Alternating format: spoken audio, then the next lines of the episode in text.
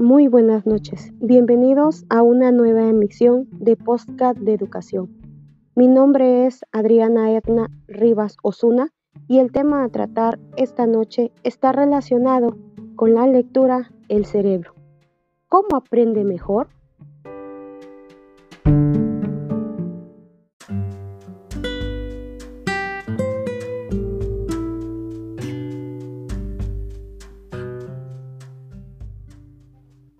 La pregunta con la que comenzaremos es, ¿qué tanto aprendemos y cómo aprendemos?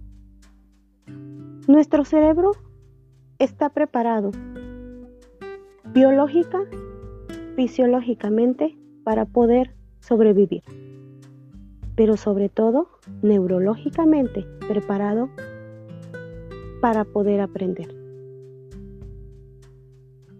Las conexiones entre las neuronas permiten que se active el aprendizaje, la memoria, la conciencia y la inteligencia.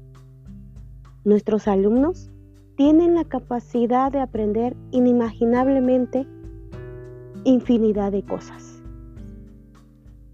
El autor Robin Forgali nos aconseja que es necesario crear ambientes para poder pensar, para enseñar habilidades y destrezas de pensamiento ambientes en donde nuestros estudiantes estén cómodos, confiables, que esa autoridad que nosotros tenemos como docentes, dice, no la sientan ellos como una amenaza, sino que sea con respeto y sobre todo que ofrezcamos lo mejor de cada uno de nosotros, no olvidando que para ellos nosotros somos esa somos esa imagen y esa figura que a lo largo de su niñez irán formando. Dentro del salón de clases nos aconsejan un ambiente físico agradable, parecido a lo que ellos tienen en su vida cotidiana, con una gran variedad de materiales que les permitan ser usados, utilizados que ellos puedan palpar, que ellos puedan visualizar, que tengamos una luz con espacios lúdicos, tranquilos, para poder tener los diferentes estilos de aprendizajes en nuestro salón.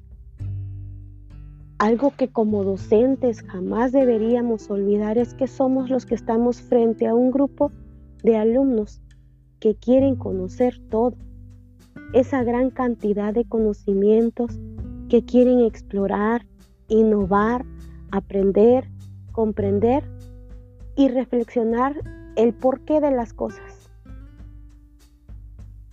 Trabajemos siendo flexibles, sin haber hecho ni hacer distinción de nada ni de nadie.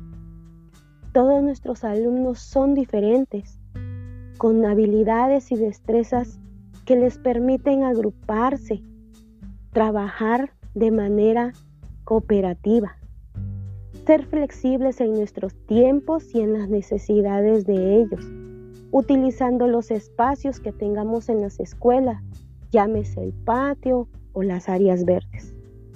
Estimular, dicen, nuestros sentidos y los sentidos de nuestros alumnos, así como los tipos de aprendizaje que le permitan utilizar para poder aprender y sobre todo comprender.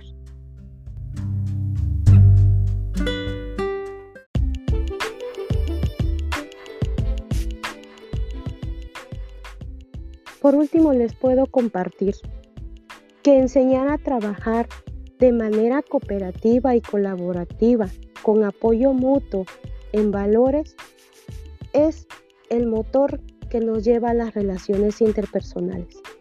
Sé y reconozco que a través de nuestra experiencia como docentes de primaria, puedo decirles que ninguno de nuestros alumnos aprende de la misma manera, ni en tiempo ni en forma. Son distintos nuestros alumnos, son inigualables, son únicos, como lo menciona el autor Kain Khan, cada cerebro es único. Así son nuestros alumnos únicos e inigualables, capaces de adaptarse y transformarse al medio que les toca vivir en este momento. No se olviden dar like a esta emisión. Nos vemos en la siguiente. Muchas gracias.